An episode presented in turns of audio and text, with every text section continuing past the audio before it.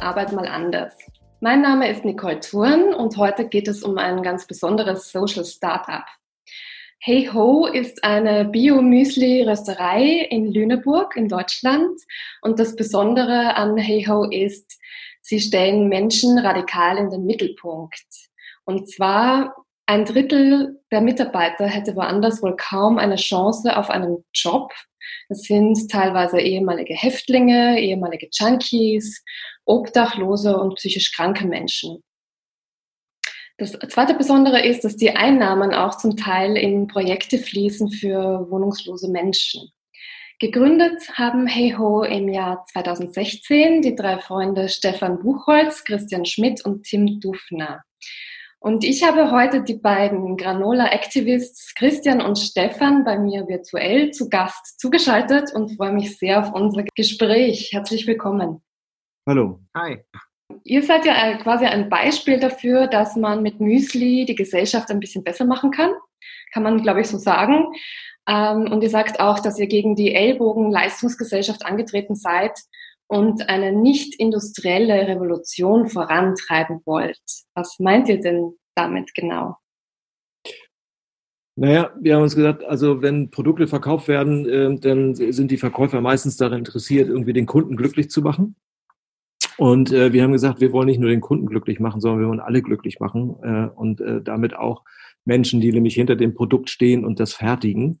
Mhm. Und äh, uns zur Zielsetzung äh, gemacht, eben äh, Menschen, die so am Rande unserer Gesellschaft stehen, die vielleicht noch nie eine Chance hatten, irgendwo ähm, sich zu beweisen, eine Beschäftigung zu kriegen oder überhaupt äh, in der Gesellschaft was zu sein, was darzustellen, ähm, eine Chance zu geben und ähm, über eine sozialversicherungspflichtige Beschäftigung bei uns dann äh, tatsächlich ähm, sich behaupten zu können und ihr Potenzial entfalten zu können vor allen Dingen. Ja, und das kommt, glaube ich, nicht ganz von ungefähr, weil du, Stefan, auch einen äh, beruflichen Hintergrund hast, mit wohnungslosen Menschen äh, auch äh, gearbeitet hast. Genau, ich habe ähm, ähm, fast 20 Jahre hier in Lüneburg eine Einrichtung für ehemals wohnungslose Menschen ähm, geleitet. Ähm, und in der Wohnungslosigkeit oder in, in, der, in dem Hilfesystem der Wohnungslosigkeit, das ist so das gesellschaftliche Sammelbecken für Menschen, die tatsächlich keine Wohnung haben, die psychisch krank sind, die ähm, drogenabhängig sind, die ähm, durch viel Gefängnisaufenthalte und so weiter den Halt in der Gesellschaft verloren haben. Und ähm, mir da schon immer aufgefallen ist, dass da so viele dabei sind, die unglaublich gutes Potenzial haben, ähm, aber nirgendwo die Chance bekommen. Wie kam es denn dazu, da jetzt wirklich auch ein Unternehmen zu gründen? Du aus dieser Überlegung heraus, nehme ich mal an. Ähm, habt ihr euch da zusammengetan? Wie habt ihr das beschlossen gemeinsam? Also ihr seid ja, glaube ich, auch befreundet gewesen im Vorfeld schon. Kam es dazu? Oder genau, der, der, der, Christian an? Genau, ich kann äh, vielleicht mal kurz erzählen. Ja. Also äh, Tim, der heute nicht dabei ist, äh, der dritte bei uns im Bunde, ähm, Tim und ich haben uns 2012 kennengelernt ähm, in der Arbeit für die Eiscreme-Marke Ben Jerry's in Hamburg. Ähm, haben damals zusammen im Team zusammengearbeitet und fanden das waren inspiriert von erstmal von herausragend leckeren Lebensmitteln, in dem Falle Eiscreme, ähm, gleichzeitig aber auch so von wertegetriebenem Unternehmertum, was bei Ben Jerry sehr verankert ist, ähm, wirklich auch mit dem Geld, das durch den Eiscremeverkauf verdient wird, auch direkten Impact zu erzielen, sei es durch Unterstützung von NGOs, ähm, sei es durch äh, Förderung von Fairtrade, ähm, Rohstoffeinkäufen zum Beispiel.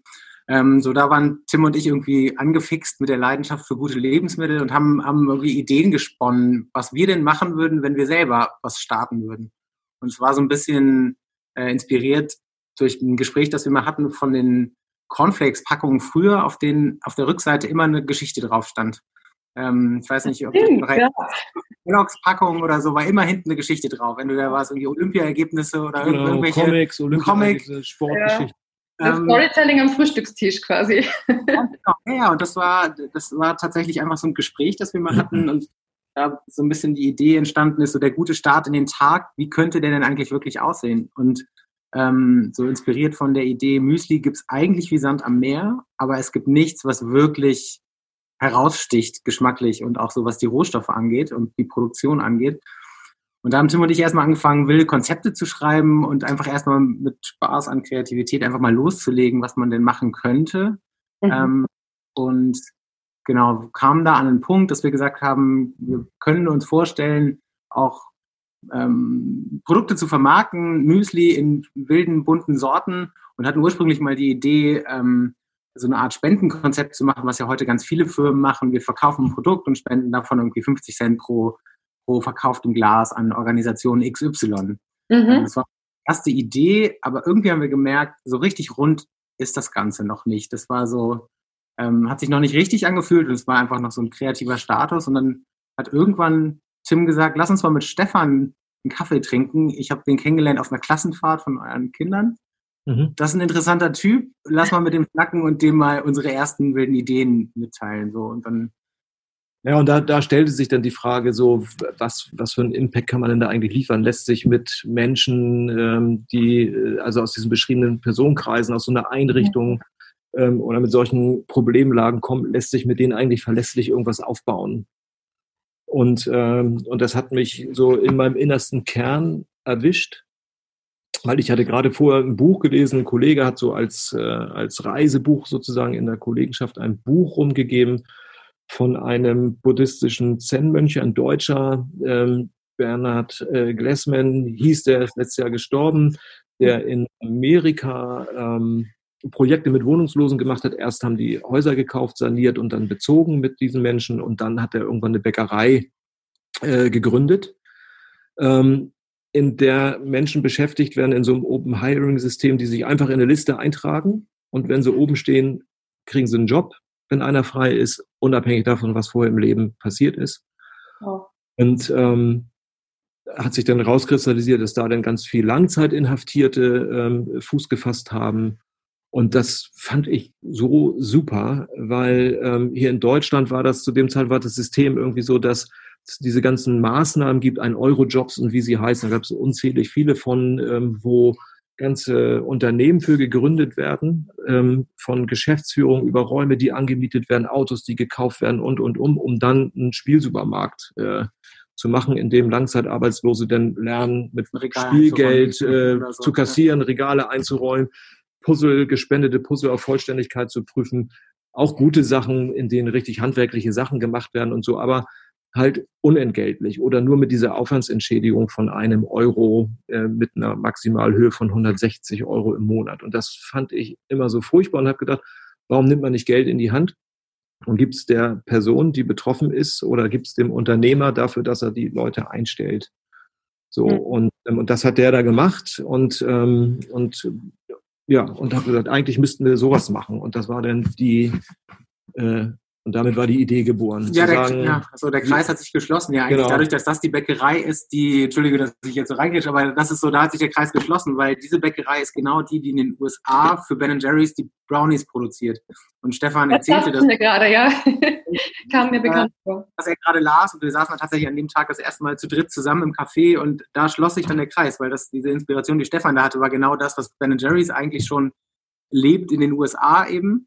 Mhm. Ähm, wir einfach gesagt haben, könnte man diesen radikal offenen, sozial denkenden Gedanken nicht eigentlich auch in Deutschland umsetzen. Und eigentlich danach war es auch schon entschieden, dass wir den Weg zusammen gehen. Der Rest war dann noch ein bisschen Arbeit, aber da, da fand es sich dann zusammen. Ähm, und auch eben die Idee, selbst zu produzieren. Das ist ja die Herausforderung. Genau, das, das ist die große Besonderheit ja. und auch was uns abhebt von anderen Startups, die mit äh, so einem sozialen Impact unterwegs sind, dass wir in Handarbeit das Produkt selber herstellen, abfüllen, vertreiben ähm, und nicht eine schicke Brause kreieren ähm, und ein schickes Marketing draufpacken und ja. dann, äh, sag mal, äh, halt einfach ein bisschen was davon abgeben. Das ist, ich will das gar nicht schlecht reden, das ja. hat alles seinen Wert und alles seinen Stellenwert und auch seinen, seinen guten Output so. Ähm, aber dieses selber machen ist schon echt ein Unterschied. Also das, äh, die Produktion an sich auf die Beine zu stellen, ist ja schon einmal, glaube ich, eine Herausforderung per se. Und dann auch noch mit Menschen, die solche biografischen Brüche hinter sich haben und da auch wirklich ähm, ja auch, auch irgendwo beeinträchtigt sind und da vielleicht sich auch nicht so leicht tun, äh, in eine Arbeitsstruktur wieder zurückzufinden. Also das finde ich extrem spannend und da frage ich mich schon auch, ähm, hattet ihr da auch Bedenken oder wie hat auch dann euer Umfeld äh, reagiert darauf, dass ihr das machen wollt? Also ja, ob das auch wirklich funktioniert mit dieser Produktion und ob man da auch wirklich in die Produktivität so kommt, äh, wie, wie man sich vorstellt. Also wenn wir mit anderen äh, Unternehmen gesprochen haben, die zum Beispiel auch Granola produzieren, dann im industriellen Maßstab, die haben gesagt, vergesst das, das kann nicht gehen. Ihr seid bekloppt, haben ihr die seid gesagt. ihr seid bekloppt. Das ist, äh, man kann das machen, aber wirtschaftlich wird es nie.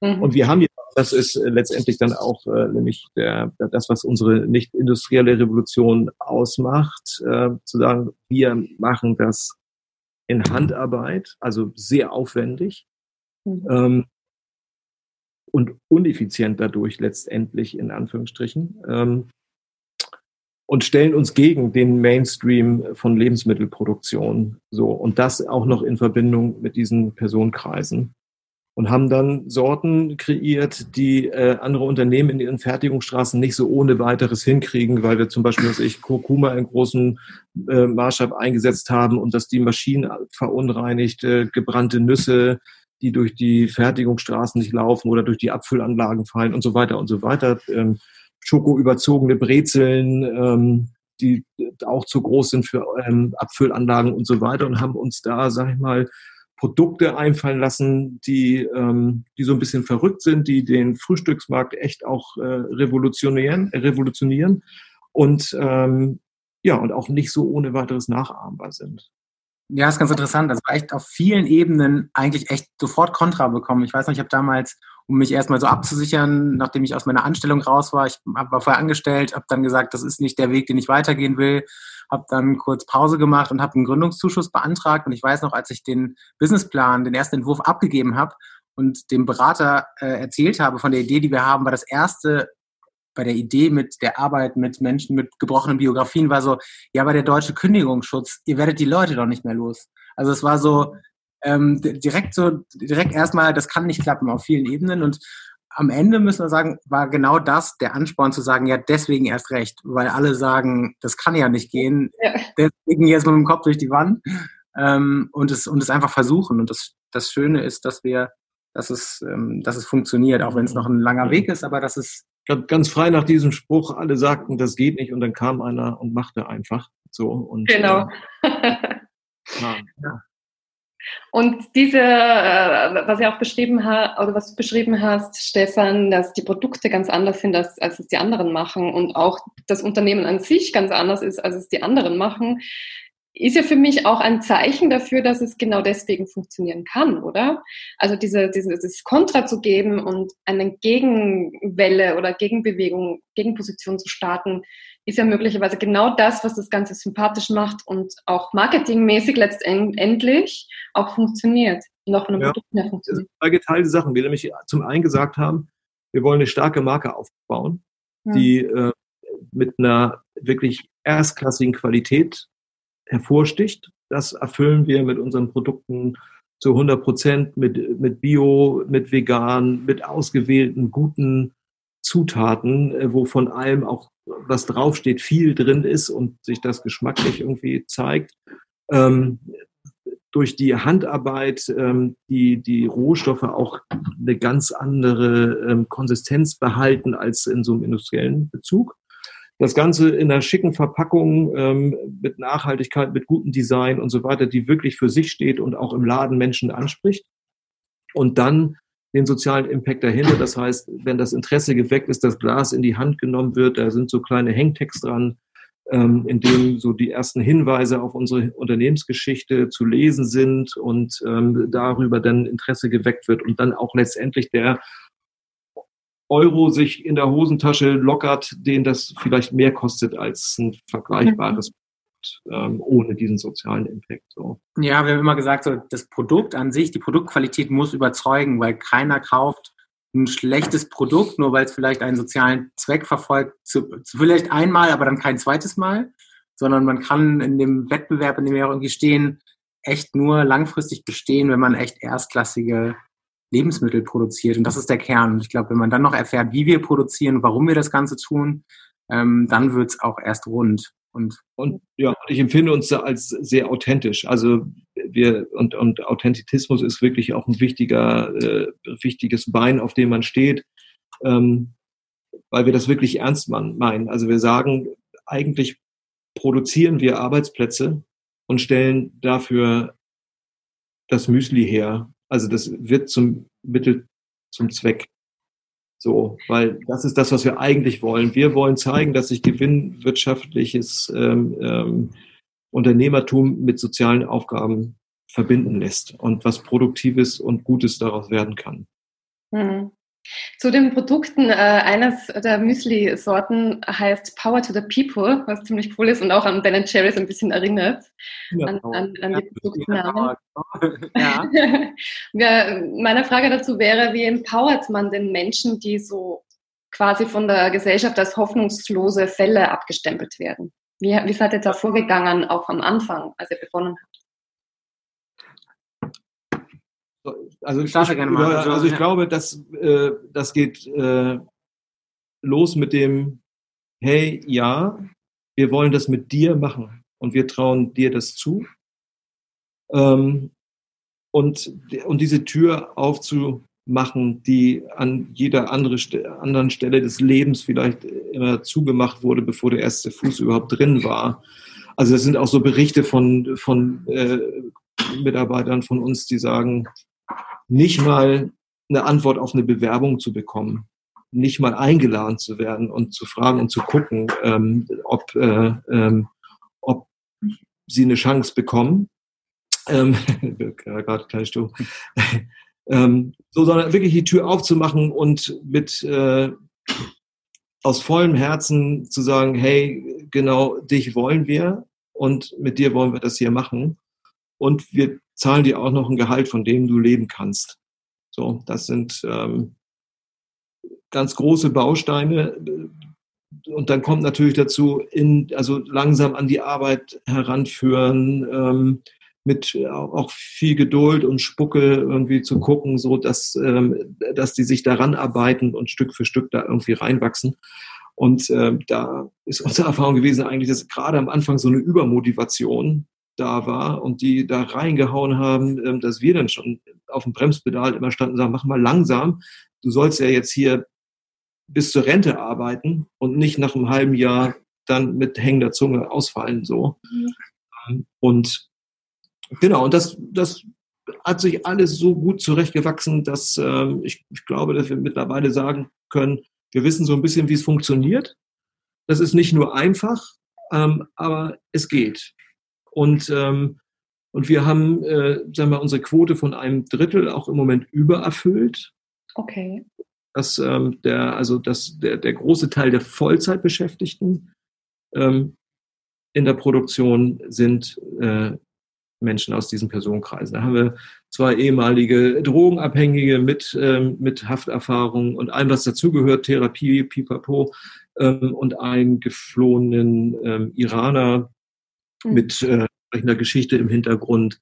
So, das, ähm, und dann haben wir auch nur noch eine weitere Vollzeitkraft im Moment, äh, eine junge polnische Frau, die uns da ordentlich unterstützt. Ähm, und das funktioniert prima. Also, und dann noch ein kleines Heer, so zehn, zwölf Studierende, die dann noch unterstützen und zwei weitere, ähm, nein, drei sogar weitere aus diesen Personenkreisen, die dann aber im Zuverdienst, äh, weil sie berufsunfähigkeitsverrentet sind ähm, mhm. oder Arbeitslosengeld beziehen, nicht mehr dazu verdienen dürfen. Die kommen dann stundenweise in der Woche. Jetzt ist ja so, dass äh, in Unternehmen und auf äh, Podien äh, von HR-Veranstaltungen oft diskutiert wird über Diversity, also Diversität und die mhm. Teams müssen divers sein und dann wird gesagt, ja, du brauchst halt auch eine Frau im Team oder du brauchst halt auch jemanden mit Migrationserfahrung, wobei das ist ja schon viel weniger ein Thema. Aber das, was ihr da auch, finde ich, zeigt, ist ja, dass Diversität viel tiefer gehen kann. Nämlich es geht um Biografien, es geht um auch um Herkunft natürlich, auch um Geschlecht, aber in dem Fall sehr stark um Erfa Lebenserfahrungen, Schicksale, auch Krisen, ähm, ganz, ganz unterschiedliche Hintergründe, wie gesagt. Und wie kann man so individuell verschiedene Hintergründe in einem Team so zusammenbringen, dass da ein Zusammenhalt entsteht? Ja, im Grunde genommen, ich glaube einfach um es zu, also einfach durch, durchs Tun. Das hätte ich jetzt auch gesagt. So. einfach machen. es, wird, es wird nämlich so oft so ähm, theoretisiert und äh, mit Methoden und mit Maßnahmen.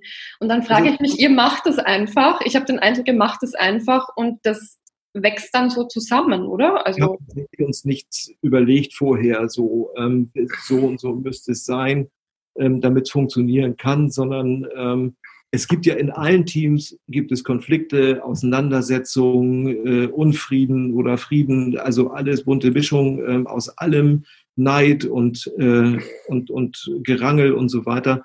Das gibt es bei uns auch. Ähm,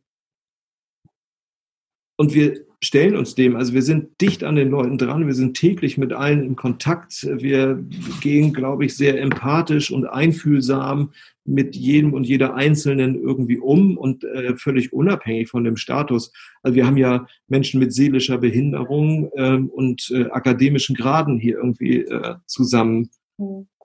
Und das ist doch mal ganz ernst. Also jeder von uns hat ja irgendwelche Ballons am Fliegen. Ähm, die, von denen man sagen kann, da, da tickt einer nicht irgendwie richtig. Da kann ich mich selber nicht von frei machen und andere sich, glaube ich, auch nicht.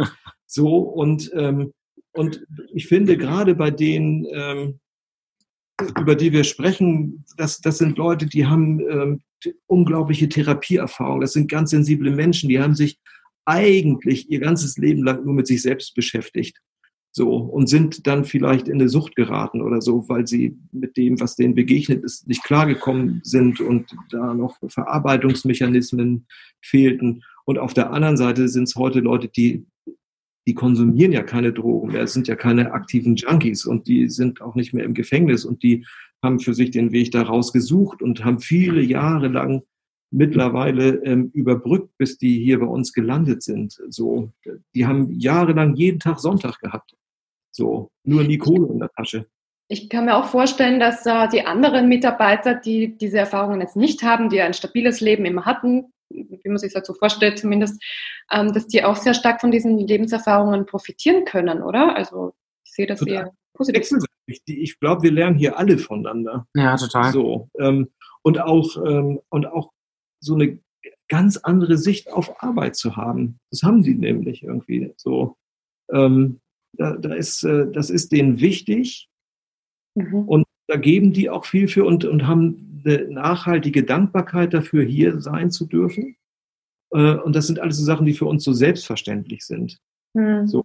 Und, und auf der anderen Seite haben sie eine gute Selbstsorge, dass wenn es denen nicht so gut, nicht so gut geht, dann vielleicht auch eher einen Tag nicht zu kommen und äh, zu sagen, ich muss einen Schritt zurück, weil sonst äh, weiß ich, rutsche ich wieder irgendwo rein oder so mhm. uns davor zu schützen. Also, ähm, und das fehlt uns dann manchmal. Deswegen ist vielleicht auch die Burnout-Rate heute so groß. Mhm. So. Was auch ein großer, ich glaube, ein großer Punkt ist, dass wir im Produktionsbereich sagen, eine Vollzeitstelle ist eine 32-Stunden-Woche, vier Tage die Woche, um eine längere Regenerationszeit zu haben und trotzdem ein Gehalt zu bekommen, von dem man als Einzelperson leben kann.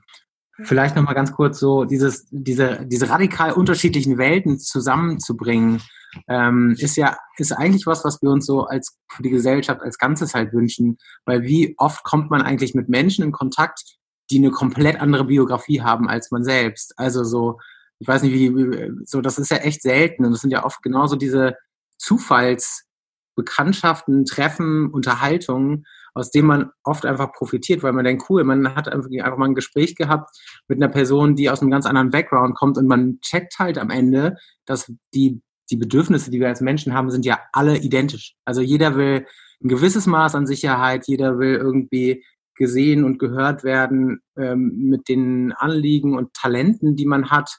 Ähm, jeder möchte in irgendeiner Form ja wertgeschätzt werden und, und irgendwie auch sich zugehörig fühlen. Und das verbindet uns ja alle. Und da ist ja der Lebenslauf total egal, weil das, das, sind, das sind ja Motivationen, die wir alle haben. Und, und das zu checken und zu sehen, ah krass, äh, nur weil ich vorher ein Bild von jemandem im Kopf hatte, dass jemand in Haft saß und vielleicht auch zehn Jahre lang in Haft saß, ähm, das macht ihn als Mensch ja überhaupt gar nicht anders als, als mich, der vielleicht Glück hatte, in einem irgendwie Beamtenhaushalt groß zu werden und irgendwie nur eine Uni mal von innen gesehen hat. Ähm, das ist halt völlig egal. Ähm, und das, das hier so aufeinanderprallen zu lassen, ist halt schön. Ja, und wir leben und dümpeln alle so in unseren Blasen umher mhm. so und, ähm, und wissen gar nicht mehr, wie die Welt insgesamt funktioniert. Und die pieken wir so ein bisschen auf und lassen die mal platzen. Und, ähm, und mein Eindruck ist, das tut allen total gut. Ja, auf jeden Fall. Jetzt seid ihr aber auch ziemlich erfolgreich mit euren Produkten. Also kommt das sehr gut an. Seid auch in Supermärkten vertreten und kommt jetzt auch nach Österreich. Also ab sofort gibt es Hey Ho auch in den Supermarktregalen in Österreich. Ähm, das heißt ja auch, dass äh, dann, wenn die Nachfrage steigt, steigt ja auch der Druck, etwas leisten zu müssen und zu produzieren. Wie geht ihr denn da vor? Also wie schaut denn eure Arbeitsorganisation da überhaupt aus? Ähm, weil manche Mitarbeiter ja vielleicht nicht so auf Limit quasi gehen können. Naja, also unter diesen Wettbewerbsbedingungen oder diesen wirtschaftlichen Bedingungen haben wir uns ja von Anfang an gestellt. Wir haben ja sehr bewusst eine ganz normale GmbH als Unternehmensform gewählt und genießen überhaupt keine Vorteile im Verhältnis zu anderen Unternehmen. Ähm, wir hätten auch eine gemeinnützige GmbH machen können, wollten wir aber nicht, weil wir genau das ja aufzeigen wollen, dass das auch anders funktioniert. Mhm. So, ähm, und ähm, waren also, ich sag mal, schonungslos diesen Bedingungen ausgesetzt und haben ähm, erstmal, ich sag mal so, ähm, eigenes Geld eingebracht ähm, und jetzt auch Investoren mit aufgenommen, also ein paar Geschäftsanteile verkauft, um die nächsten ähm, anderthalb, zwei Jahre abzusichern, um den Betrieb irgendwie so aufzustellen, dass er dann irgendwann auch in die Wirtschaftlichkeit geht. Das sind wir im Moment noch nicht. Mhm. Genau, es entwickelt sich zwar alles in eine ganz gute Richtung und die Resonanz ist erstmal positiv, aber wir sind auch noch nicht über den Berg. Also wir haben noch echt viel Arbeit vor uns, um wir wollen halt dauerhaft einen gesunden Betrieb aufbauen und wenn man halt selber produziert, so wie wir das tun, dann braucht das auch seine Zeit, bis man da irgendwann die schwarze Null schreibt. Ähm, gleichzeitig um auf die Frage nochmal so zu antworten, so, wir gucken natürlich im Team, dass wir immer genügend Leute da haben, um eben nicht so eine Maschine, so ein Maschinenraum hier zu werden, wo die Leute unter Druck irgendwie abarbeiten müssen, mhm. sondern ähm, da gucken wir einfach, dass das Team echt ausgewogen ist und, ähm, und dass genügend Leute da sind. Und im Zweifel rufen wir auch einen Kunden, der bestellt hat, an und sagen, wir schaffen es erst drei Tage später zu liefern. Trotzdem probieren wir natürlich auch, es irgendwie auf die Kette zu kriegen, weil es kann ja auch ein großer Auftrag kann ja auch motivierend sein. Also mhm. es muss ja nicht immer schlecht sein, sondern es kann ja auch cool sein, wenn alle gemeinsam irgendwie sagen, Chaka, so wir, wir, wir schaffen das jetzt gemeinsam. Ähm, aber ähm, und, ja, genau. und, und, dann haben wir eben auch, wir haben ja nicht viel Geld in die Hand genommen und einen Betrieb hingestellt mit 20 Leuten und, äh, und ähm, äh, genug Geld im Hintergrund, um die nächsten vier Jahre zu nutzen, das Ganze auszubauen, sondern wir, wir haben gestartet als Untermieter in der Catering-Küche von einem Beschäftigungsbetrieb äh, dieser Wohnungslosenhilfeorganisation, in der ich gearbeitet habe, diakonischer Träger hier in Lüneburg. Ähm, und haben da nachmittags stundenweise angefangen zu backen. Erstmal nur wir drei. In 20 Jahre alten Öfen, mhm. äh, echt, echt, krasse Bedingungen, Mini-Lagerraum. Das haben wir halt zwei Jahre lang gemacht, bis spät in den Abend, weil wir erst, wir konnten immer erst rein, als der Mensa-Betrieb durch war. Es war halt cool zum Testen, um zu gucken, kann die Idee überhaupt funktionieren. Ja, wir haben langsam den Markt getestet. Genau. Ganz breit in unterschiedlichsten, ähm, ähm, also im Bio-Lebensmittelhandel, in normalen Einzelhandel, in Feinkostläden und so Feinkostläden und haben das langsam ausgebaut, haben dann den ersten in Zuverdienst dazugenommen ähm, aus diesem Personenkreis, dann die ersten Studenten und so ist das langsam gewachsen und, ähm, und dann konnten wir halt äh, Ende 2018, Anfang 2019 sagen, okay, wir haben da so viel Vertrauen, dass wir uns jetzt äh, an eine eigene Produktionsstätte wagen. Und dann haben im April dann hier diese Lagerhalle gemietet, äh, die bis August dann ausgebaut und produzieren seit äh, im August letzten Jahres dann hier, haben dann ähm, angefangen eben auch erstmal im Produktionsbereich ordentlich an Personal zuzulegen, um auch mehr Menge schaffen zu können und äh, verkaufen zu können und gleichzeitig natürlich den, den äh, Vertrieb äh, dann auch in den Fokus genommen, um entsprechende Kunden zu gewinnen und so weiter. Und sind jetzt an diesem Punkt eben angekommen. Also wir haben das langsam gemacht. Mhm, ganz bewusst, und, einfach auch um äh, das Team zu, also es bringt ja nichts. Und alle sind langsam reingewachsen. Genau, alle. Ja. Ja. Produktion bedeutet ja, Entschuldigung, Produktion bedeutet ja auch klare Vorgaben, also klarer Arbeitsbeginn. Da ist ja wahrscheinlich eher weniger mit, mit Gleitzeit und mit ich komme ein bisschen ja. später oder mir geht nicht so gut. Also äh, 8.30 bis 17 Uhr ist mhm. Produktionszeit von Montag bis Donnerstag. Und alle, die da äh, in der Produktion mitarbeiten, die stehen hier 8.30 Uhr in ihren Bäckerklamotten. Ähm, und dann machen wir eine Morgenrunde. Ähm, einmal so kurz checken, wie geht's eigentlich allen, was steht heute an, was gibt's von uns vielleicht zu berichten, ähm, wo stehen wir gerade? Ähm, und was brauchen wir? Und dann marschieren die los und äh, produzieren das irgendwie. Und ähm, und versuchen natürlich auch alle möglichst gut mit einzubinden. Ähm, also wir haben hier eine, eine ganz flache Hierarchie, äh, in der jeder seine Ideen einbringen kann und wir, weil die stehen den ganzen Tag in der Produktion und entwickeln da eine Expertise und wenn die einen guten Vorschlag haben, dann wird der, wenn es möglich ist, umgesetzt. Klar. Und so. Und, und so. Also und äh, und ich glaube, das macht auch ganz viel nochmal aus im Hinblick so auf diese das Betriebsklima und, und die Betriebskultur und so was wir vorhin ja schon so ein bisschen hatten. Ne? Ja, und was, äh, was äh, wir vorher auch kurz angesprochen haben, eben diese Bedenken, die man vielleicht am Anfang aus dem Umfeld auch bekommt in Richtung, ja, das kann nicht funktionieren, ihr könnt niemals produktiv sein. Was ist, wenn der euch jetzt ausfällt und äh, die Leute kommen einfach nicht daher und sind unzuverlässig. Also diese ganzen Vorurteile, die man auch hat. Also das ist ja, das, das ist ja das, was eigentlich als erstes aufpoppt, Vorurteile. Ähm, wie, wie seid ihr damit umgegangen, wenn es der Fall war? Oder war das überhaupt der Fall? Oder kann man sagen, so ist es eben nicht, wie man sich es oft vorstellt? Mhm. Also wir sind jetzt erst dabei, das mal so anzufangen, so richtig auszuwerten, was so Fehlzeiten angeht. Und so gefühlt sind die ein bisschen höher als äh, vielleicht im durchschnittlichen, bei durchschnittlichen Arbeitnehmenden. Ähm, aber wir haben auf der anderen Seite auch gesagt, wir, können nicht das Unternehmen auf den Schultern dieser Leute aufbauen, sondern es muss auch funktionieren, theoretisch, wenn keiner von denen kommt. An dem Punkt sind wir nicht. Also habe ich ja gesagt, der groß, also der, eigentlich ist es die Stütze unserer Produktion sind im Moment die diese Mitarbeitenden und es funktioniert irgendwie super. So, also ich bin da für mich ganz zufrieden irgendwie. Äh, und eigentlich haben sich meine Erwartungen fast sogar äh, übertroffen. Ja. Genau, und trotzdem gibt es natürlich immer mal irgendwie Rückschläge ähm, und es gibt auch mal Probleme, die man irgendwie ganz offen ansprechen muss. Aber ich glaube, da unterscheiden wir uns von normalen Betrieben auch, glaube ich, in einem großen Maß an Offenheit und auch Verständnis. Also ich glaube, wo andere Firmen nach drei Gesprächen sagen würden, ich glaube, das funktioniert jetzt hier nicht mehr, haben wir, glaube ich, auch ein Maß an, an, ja, an Offenheit, gleichzeitig unter natürlich allen Regeln, die wir hier irgendwie leben, das ist klar. Wir, wir schreiben ja keine Kugelschreiber zusammen, sondern wir produzieren Lebensmittel und sind da ähm, ähm, strengen lebensmittelrechtlichen Vorschriften, ähm, denen wir unterlegen und ähm, Qualitätsanforderungen, die der Gesetzgeber und auch natürlich der Handel an uns stellt. Ähm, und trotzdem, also das wird alles total gut genommen. Ja. Ähm, wir haben da zum Glück auch äh, uns für auf ein dankbares äh, Produkt verständigt, was äh, im Vergleich mit zum Beispiel fleischverarbeitendem Gewerbe irgendwie viel äh, einfacher herzustellen ist und auch viel weniger Regularien hat. Aber trotzdem ähm, ist das schon eine Menge, was wir hier irgendwie äh, beachten und auch kontrollieren müssen. Und, äh, und da sind aber alle, bringen alle die Bereitschaft und auch den Spaß daran irgendwie mit. Ja. Mhm.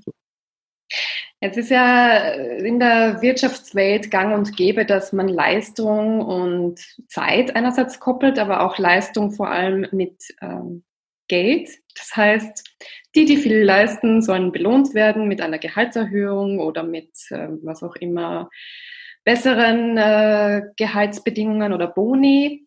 Bei euch ist es ganz anders. Äh, die Leute bekommen alle gleich viel bezahlt, also stundenlohnmäßig.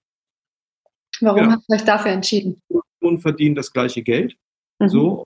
Das, äh, kriegen auch, also das wird ja auch allen mitgeteilt. Also wir, wir, wir stellen ja hier Menschen ein und klären die auf, was wollen wir eigentlich. Die meisten, die hier bei uns arbeiten, die kommen hier also auch von den Studierenden, die kommen hier nicht her, weil sie Müsli äh, verpacken wollen, sondern weil sie die Idee so cool finden und mhm. weil sie Bestandteil von so einer Geschichte auch sein wollen und ähm, und dieses äh, raus aus dieser auch betriebsinternen Ellbogenmentalität irgendwie, ähm, das, ich, das ist wie so ein kleiner Segen für alle eigentlich. So und ähm, und ich kann es bisher nicht beobachten, dass jemand, der gutes Potenzial hat, hier irgendwie extra langsam macht, sondern irgendwie die, äh, sondern irgendwie durchzieht, so wie es geht und, äh, und die anderen irgendwie mitnimmt und aus dem bunten Mix dann was Produktives wird. Und ähm, da kommen halt Sprüche und so, das ist aber alles normal und ist auch okay und ist ja auch gesund irgendwie. Aber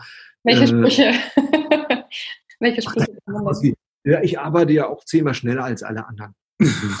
ja. ist, ist, wahrscheinlich auch menschlich, oder dass solche Sprüche kommen.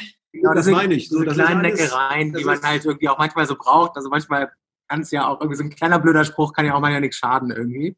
Ähm, hier wurden jetzt wenn die Pferdeposter ins Büro gehängt. Ich weiß noch nicht genau, wie ich das für mich werten soll, aber irgendwas steckt als Aussage ja dahinter.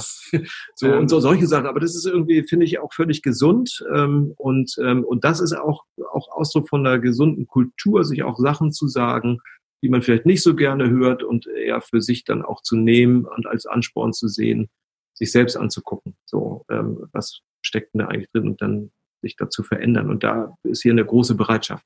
Da zeichnen sich auch gerade die Therapierten wieder super aus, weil die so reflektiert, da können sich die meisten von uns nicht Scheiße abschneiden. Das ist echt so. Genau, vielleicht zum Gehalt auch nochmal ganz kurz so. Ähm, haben wir auch, also wir produzieren ja aktuell in der Produktion als Vier-Tage-Betrieb. Ähm, und wir haben auch gesagt, dass das Gehalt, was wir hier zahlen, muss von Anfang an eins sein, von dem man halt leben kann. Also es gibt im englischsprachigen, ich weiß nicht, ob es England oder aus den USA kommt, den Begriff des Living Wage. Also es gibt in mhm. Deutschland, die sagen wir den Mindestlohn, aber was heißt eigentlich ein Mindestlohn? Also wenn man sich die Zahlen anguckt, merkt man ja, dass ganz viele Menschen von einem Mindestlohn kann man ja das Leben nicht bestreiten, sondern dann ist man wieder in so einer Falle, wo man sagt, man muss noch drei, vier andere Jobs machen, um über, Runden, über die Runden zu kommen. Deswegen haben wir gesagt, von Anfang an bezahlen wir einen Lohn, der auch einer Person das ermöglicht, von Anfang an davon gut überleben zu können. Also wir zahlen aktuell 30 Prozent über dem Mindestlohnsatz in Deutschland. Ähm, bei einer Vier-Tage-Woche ähm, aktuell, so dass noch die Möglichkeit bestünde, wenn man sagt, ich will jetzt noch ein, was dazu verdienen, hätte man noch einen freien Tag, wo man es machen könnte. Wenn nicht, reicht es aber auch so. Also auch da, die Basis muss erstmal so sein, dass, dass man auch Möglichkeiten schafft, vielleicht noch was anderes nebenbei zu tun. Ähm, und am Ende ist das natürlich auch alles mit eingepreist in das Produkt. Also wenn man sich für ein Produkt von uns entscheidet, dann weiß man auch, dass man dadurch ermöglicht, dass wir allen einen fairen Lohn bezahlen und halt kein Ausbeuterbetrieb sind, sondern dass wir das von Anfang an rund gedacht haben, sozusagen, dass alle davon leben können. Also wir haben, sagen wir mal, ja, alle können davon leben keiner wird davon reich. So, dann, dann ist ja eigentlich alles alles erreicht. Und so. wir, haben, wir haben auf dem Weg großes Glück gehabt, das darf man auch nicht verheimlichen. Also als wir damals angefangen haben, ähm, habe ich gesagt, pass auf, ich rufe äh, ich ruf mal hier das Jobcenter an und äh, deal mal mit denen irgendwie eine Kooperation ab. So. Mhm. Und äh, habe ich dann auch gemacht und das erste, was ich gehört habe, Kooperation gibt's nicht. Wir kooperieren mit überhaupt keinem Unternehmen ähm, und schon gar nicht, wenn es um irgendwelche äh, Personenförderung geht. Das ist Web, äh, wettbewerbverzerrend. Ähm, die wollten uns weder zusagen, uns überhaupt Leute, wenn wir anfragen, ähm, äh, zu vermitteln, noch ähm, äh, irgendwelche Zusagen über irgendwelche Quoten oder sonst irgendwas. Also wenn ihr jemanden braucht, fragt uns. Garantieren tun wir euch nichts. Und wir geben euch die dringende Empfehlung, in eurer betriebswirtschaftlichen Kalkulation überhaupt keine Fördermittel ähm, einzupreisen. So, das haben wir dann auch so nicht gemacht. Und ähm, und dann ist hier in Deutschland zum 01.01.2019 ein neues Förderinstrument äh, auf den Markt gekommen von, äh, von der Bundesregierung, das genau solche äh, Menschen mit äh, besonderen Vermittlungshemmnissen, was in diesem Fall heißt, sieben Jahre erwerbslos, davon sechs Jahre im Leistungsbezug, ganz komfortabel gefördert werden, nämlich über fünf Jahre die ersten zwei Jahre bekommen wir da, ähm, wenn die die Kriterien erfüllen, hundertprozentigen Lohnkostenersatz und dann 90, 80, 70 Prozent.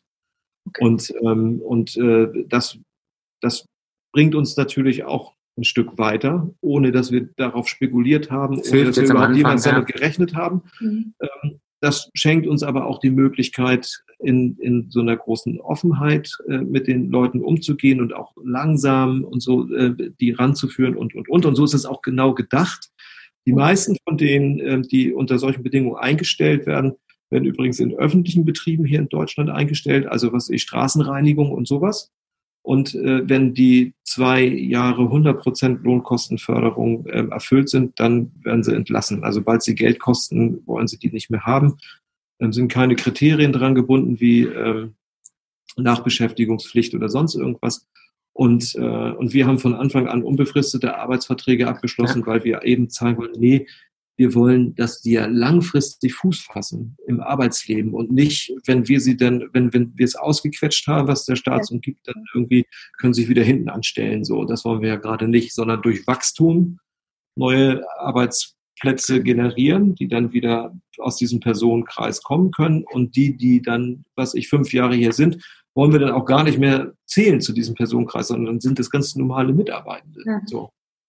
Für mich spielt da die Menschenwürde eine große Rolle, weil ich finde, das, was du gerade gesagt hast, hat auch mit Würde zu tun oder mit Würdelosigkeit, nämlich die Menschen wissen dann, okay, na, in zwei Jahren werde ich eh gekündigt werden, weil ich nicht mehr gefördert werde, weil mein Platz nicht mehr gefördert wird. Und ich bin ja eigentlich eh nur eine quasi gratis Arbeitskraft und werde da auch ein bisschen ausgebeutet in die Richtung. Und ähm, diese Menschenwürde, finde ich, ist ein, ein, ein großer wichtiger Schlüssel, wie ähm, kommt denn das rüber, also so als Feedback von den Mitarbeitern, von den Betroffenen? Also, äh, dass ihr ihnen quasi eine Chance gegeben habt. So. Also, Habe ich vorhin schon einmal kurz anklingen lassen. Ich glaube, dass das äh, genauso wertschätzend ankommt.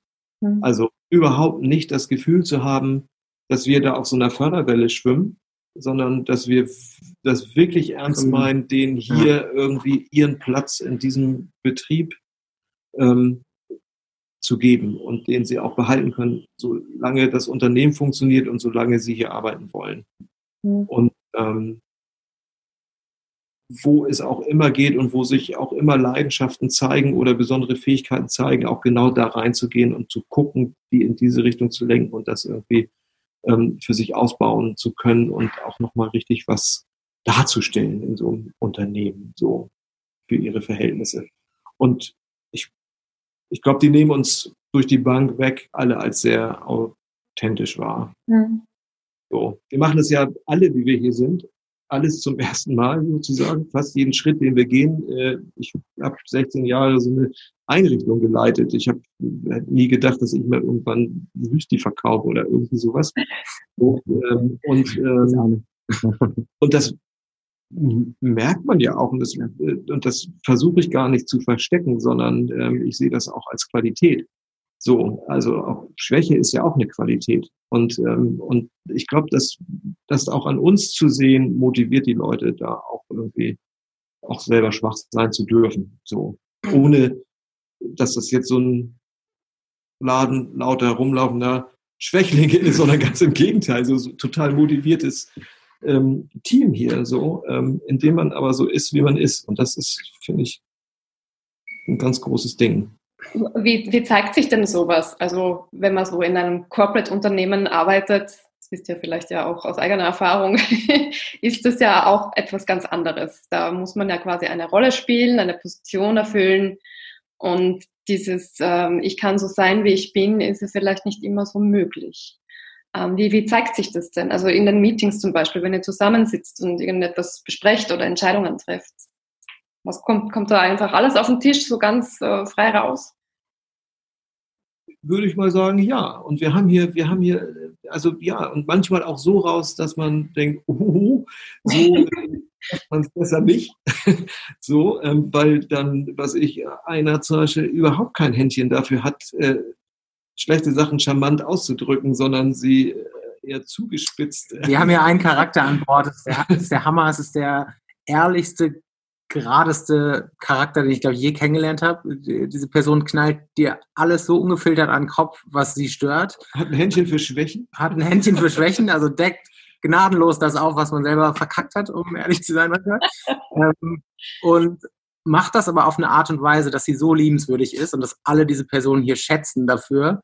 Und das ist zum Beispiel eine Person, die vorher überall genau deswegen rausgeflogen Genau deswegen ist sie vorher überall rausgeflogen. Ähm, weil genau mit diesem Charakterzug, mit diesem ungefilterten, einfach die Dinge gerade raussagen, die nicht immer angenehm sind, ähm, ja, da eckt man in einem normalen Betrieb an. Bei uns kann man so sein und man wird dafür geschätzt. Und das macht es nicht immer einfach, aber ähm, es funktioniert. Und es ähm, ein Mitarbeiter, der seit Anfang an bei uns ist, der das Versandlager inzwischen schmeißt, ähm, der als Vorerkrankung eine multiple Persönlichkeitsstörung hat und auch eine, eine langjährige Depressionserkrankung und früh verrentet ist mit Anfang 30. Ähm, eine, eine abgeschlossene Ausbildung hinter sich hat und sehr früh verrentet wurde aufgrund multipler Probleme und aber eigentlich mit dem Persönlichkeitszug, diesen krassen Drang nach Ordnung und Klarheit, die er halt auch so kommuniziert, perfekt ist, in der Rolle unser Versandlager zu schmeißen, weil man da halt super organisiert sein muss. Ähm, und das ist zum Beispiel seine Tätigkeit. Also er ist jetzt angefangen, einmal die Woche zwei Stunden zu kommen. Inzwischen ist er zwei Tage die Woche für jeweils vier bis fünf Stunden da. Also er hat einfach seinen festen Platz hier. Und das ist total schön zu, also das ist so ein konkretes Beispiel für, wie sich Menschen hier bei uns entwickeln können. Und das ist ein Fokusding. Also ich kann natürlich irgendwie den Fokus darauf legen, dass der das unangemessen kommuniziert. Ich kann aber auch den Fokus darauf legen und sagen, ey, cool, dass mir das endlich mal jemand sagt. so, ähm, und, und also so ein, ein, ein, ein vermenschlichter Pain in the Ass kann ja auch ganz gut sein, denke ich mir, oder? Der, der so wirklich die, die äh, Blindspots aufdeckt. Das ist das ja ist auch eine, ein, kann, ja, kann man ja auch als Geschenk sehen. Ja, auf jeden Fall. In der Schwäche eine Stärke sehen. Purpose, unternehmerischer Sinn, ähm, auch gesellschaftlicher Sinn für Unternehmen, das ist ja auch so ein Trendthema gerade, wird überall rauf und runter gebetet. Also Unternehmen, die wirklich was verändern wollen, wo sollten die am besten ansetzen? Das, ist, das ist eine große das ist eine Frage. Frage ja.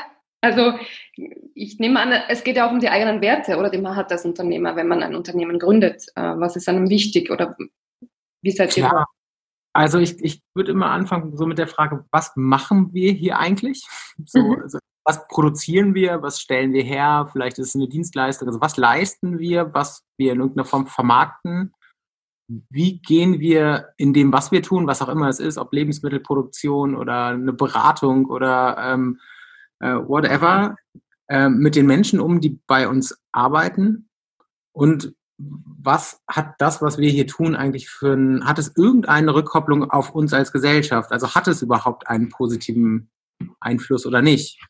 Ähm, ich glaube ja, dass es total wichtig ist, dass, dass jedes Unternehmen irgendwie für sich definiert und dass eigentlich ähm, auch gerade in der Lebensmittelwirtschaft, die ja echt skandalträchtig ist, ähm, wenn man sich irgendwie die Nachrichten anschaut, ähm, gerade im Lebensmittelsektor gibt es so viele Dinge, die besser gemacht werden können. Und ähm, da irgendwie als kleiner Leuchtturm, irgendwie als Mini-Betrieb, wie wir es sind, voranzugehen und zu sagen, hey, wir können Dinge anders machen und schaut doch mal, wir helfen euch gerne, wir kommen gerne bei euch vorbei und zeigen euch vielleicht einfach, wie ihr es vielleicht auch besser machen könnt oder einfach menschengerechter machen könnt. Das ist ja auch so ein bisschen das Ziel, was wir uns vorgenommen haben, ist, selber erstmal viel zu lernen, irgendwie auch ein paar Mal auf die Klappe zu fallen, ähm, besser zu werden und dann auch langfristig anderen Unternehmerinnen und Unternehmern zu zeigen, wie wir es irgendwie hingekriegt haben, einen Betrieb zu gestalten, in dem wir einfach echt Perspektiven geschaffen haben, viel gelernt haben, gleichzeitig trotzdem irgendwie auch profitabel wirtschaften können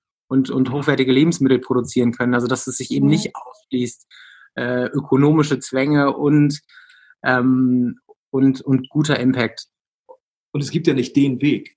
So, ähm, ich sag mal, wenn sich äh, ein Haufen äh, gut denkender Menschen trifft, dann ist Purpose bestimmt ein guter Weg. Wir haben da auch drüber rumgesponnen schon und auch waren auch im Kontakt und äh, also das ist nochmal was anderes übrigens. Aber das ist oder meintest du die also, Purpose sozusagen als als Gesellschaftsform Verantwortungseigentum? Ich glaube, du meintest eher nochmal Purpose als Gesamtkonzept für was ist der Sinn und Zweck eines Unternehmens. Genau, letzteres habe ich gemeint. Ja. Mhm. So, dann, äh, bin ich auf Holzweg, dann kann ich streichen. ja. Was sind denn so eure nächsten Schritte, Pläne? Was habt ihr vor? Also wie gesagt, Heyho gibt es jetzt auch in Österreich. Mhm. Gibt es auch andere Märkte, die ihr da gerade anpeilt oder einfach einen anderen? Ein großer, ein großer Schritt ist natürlich Wirtschaftlichkeit. Also, dass wir wirklich äh, ähm, mhm. Eigenen Füßen stehen und, äh, und äh, das Geld ausgeben, was wir selber erwirtschaften. Ähm, das wird noch wird noch ein Stück Weg sein, aber da sind wir ja dran und haben unsere Pläne und Ziele, äh, wo wir viel rangeben, ähm, das auch zu erreichen. Und dann sind das, ich sag mal, alles das, was, was so klassischerweise bei so einer, bei so einem Betriebsaufbau sind, also durch äh, wirklich eine Professionalisierung auf allen Ebenen, ähm, äh, dann eben ein, ein großer Punkt ist diese Betriebskultur, also dieses Miteinander zu kultivieren und dann aber, äh, wir wollen das vor allen Dingen auch ähm, dokumentieren und, ähm, und nach Möglichkeit, also vielleicht sogar auch später in Anführungsstrichen verkaufen, also so beratend an andere Unternehmen äh, herantreten oder uns anfordern lassen, ähm, um, um uns es nachzutun. So, ähm, sich ranzuwagen. Dazu wollte ich noch einhaken. Auch gibt es da schon etwas, was ihr konkret anders macht? Also ist es eher so dieses Miteinander allgemein, äh, diese Offenheit, die einfach da ist, die auch vorlebt? Oder macht ihr dann auch bestimmte Maßnahmen oder gibt es dann irgendwelche, ich weiß es nicht, Events, wo ihr die Leute zusammenbringt? Oder ist es einfach das, ist das tägliche Leben? Ähm, naja, im, im, Moment ist es, sag ich mal, das tägliche Leben, aber ähm, da, soll es nicht stehen bleiben. Also wir wollen tatsächlich auch, ähm, äh, ich sag mal, von ähm, vielleicht äh, so Workshop-Tage machen, wie kommuniziert man eigentlich miteinander? Mhm. So, so mhm. achtsam sprechen und also solche Sachen. Mhm. Ähm, und, und, also da, da gibt es schon Ideen, vielleicht auch sowas wie äh, regelmäßig gemeinsam Yoga machen ähm, oder andere Sachen. So, ähm, da, da arbeiten wir uns jetzt so hin. Wir kochen zweimal die Woche als genau. Team zusammen. Irgendwie ähm, einfach haben so ein Heyo-Kochbuch, hat eine Kollegin von uns entwickelt, irgendwie total schön, aber so mit einzelnen Rezepten. Also einfach, dass wir auch so einfach gemeinsame Zeit verbringen, wo auch einfach Raum ist für persönlichen Kram. Also dass es eben nicht nur hier so ein, wir sitzen zusammen und reden nur über die Arbeit, sondern dass einfach Raum ist für, wie geht's eigentlich gerade irgendwie allen. Ähm, genau, das ist so. Ich sag mal so dieses, wir haben gesagt, wir kochen zweimal die Woche zusammen. Das macht immer einer von uns zusammen mit, äh, mit einem Kollegen oder Kollegin, wo man auch ein bisschen Zeit zum Schnacken hat und dann kochen wir irgendwas Einfaches. Und äh, um so die Eintönigkeit im Essen aufzubrechen, haben wir dann ähm, jeder so Rezepte eingebracht und dann ist die Idee entstanden, ein Kochbuch draus zu schreiben. Das hat jetzt handschriftlich gemacht. Daraus ist die Idee entstanden, vielleicht so ein Kochbuch irgendwann rauszugeben, so als Kochbuch für die schnelle Küche in Unternehmen so, dass wenn andere auch Bock haben ähm, und haben den Sachen ganz witzige Namen gegeben und so weiter. So. Und, äh, und ich, das ist, glaube ich, äh, genau, das sind so Sachen, so, das ist gewachsen. Und, mhm. ähm, und das ist ja immer so, dass, dass das Notwendige dem Schönen oder dem, dem vielleicht Guten weichen muss und, und wir äh, haben halt hier zu dritt irgendwie alle alles gemacht in den letzten Jahren und, ähm, und sind jetzt dabei, uns da anders aufzustellen, um auch wieder Ressource freizusetzen für solche Sachen. Ja, und auch kreativen Raum zu haben, neue Sorten zu entwickeln, vielleicht neue Formate zu entwickeln und einfach irgendwie mit dem Wahnsinn so weiterzumachen, den wir irgendwie gestartet haben. Also manchmal ist man dann so ähm, im Tagesgeschäft und setzt sich mit Dingen auseinander, wo man denkt, oh man, wann hört das irgendwie auf? Aber einfach sich da wieder Raum zu schaffen und ähm, ja, einfach irgendwie weiter kreative Dinge zu tun, wie wir das bisher gemacht haben. Also den Antrieb, da Neues weiterzuentwickeln und neue Dinge auszuprobieren, den, den merke ich auch richtig. den, ja, tausend Ideen im Kopf, was man alles machen kann. Ja. Äh, genau, also das ist so, das wollen wir uns auch einfach nicht nehmen lassen. So. Das ist die Basis. Und das alles dient natürlich dem höheren Ziel, möglichst viele Arbeitsplätze zu schaffen. Für Menschen aus diesen Personenkreisen. Genau, also das wir haben auch, ja, ja, wir haben auch gesagt, also auch, auch Wachstum hier vor Ort ist halt irgendwie begrenzt. Also wir wollen hier nicht bis ins irgendwie so ein riesen Fabrikladen werden, sondern wir haben gesagt, wenn, dann würden wir doch eher, keine Ahnung, vielleicht gibt es dann die Heyho-Rösterei in Wien zum Beispiel, mhm. ähm, wo man eben mit einem Wiener Team anfängt, den Betrieb nach den Kriterien, die wir jetzt irgendwie so entwickelt haben, wo wir gemerkt haben, das funktioniert, das ist cool, nach demselben Prinzip eigentlich vielleicht in Österreich zu produzieren. Ähm, Veganes Mozartkugel. Das klingt ja spannend. Genau. genau. Ja, also um da, genau, um, um da dann Impact in Wien zu erzielen und um in um Wiener Menschen, die vielleicht völlig ausgeschlossen sind, auch Teilhabe und einen Job zu ermöglichen. Ähm, also genau. so eine Social Franchise vielleicht auch zu gründen und darauf. Ja, genau. Also das ist tatsächlich so ein Gedanke, einfach zu sagen, wir hängen ja nicht an Lüneburg, sondern die Idee ist ja auf jede andere Stadt übertragbar. Also es gibt überall Menschen in jeder großen Stadt, selbst in kleinen Dörfern, es gibt überall Menschen, die, die nicht ihren Platz finden. Und da das, die Idee zu, zu exportieren, ähm, ist noch eine, eine weite Vision, aber wir sind dran. Aber was mir in dem Zusammenhang gerade äh, nochmal auch einfällt, das haben wir nämlich gar nicht so gesagt, dass ähm, das eine ist natürlich, dass die Arbeit den Leuten Stellenwert irgendwie verschafft und ein Zugehörigkeitsgefühl und eine Aufwertung und Selbstbewusstsein gibt und so. Das ist so das eine, aber die haben eben auch ein Einkommen und mhm. sind plötzlich ein ganz anderes Mitglied in der Gesellschaft, in mhm. ihrer Freizeit im Außen. Ähm, ja. Wie oft haben wir gehört, oh, jetzt konnte ich mir endlich mal dies oder das leisten oder ähm, da und da hingehen, äh, ob es ins Kino oder was weiß ich, Kultur und so in Anspruch zu nehmen. All diese Dinge, ähm, was das auch mit denen macht. Mhm. Diese Teilhabe wieder zu haben. Ja, mhm. genau. genau. Teilhabe zu haben und, ähm, und das auch in der, in der, ähm, in der Szene, in der die sich bewegen, die ich durch meine Arbeit hier in Lüneburg ja sehr gut kenne, auch eine totale Strahlwirkung hat. So. Ja.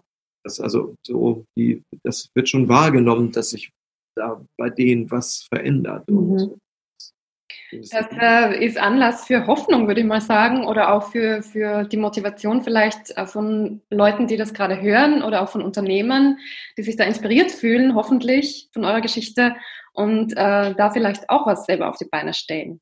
Und sonst hoffe ich, ja, vielleicht gibt es bald HeyHo auch als Unternehmen in Wien, wer weiß.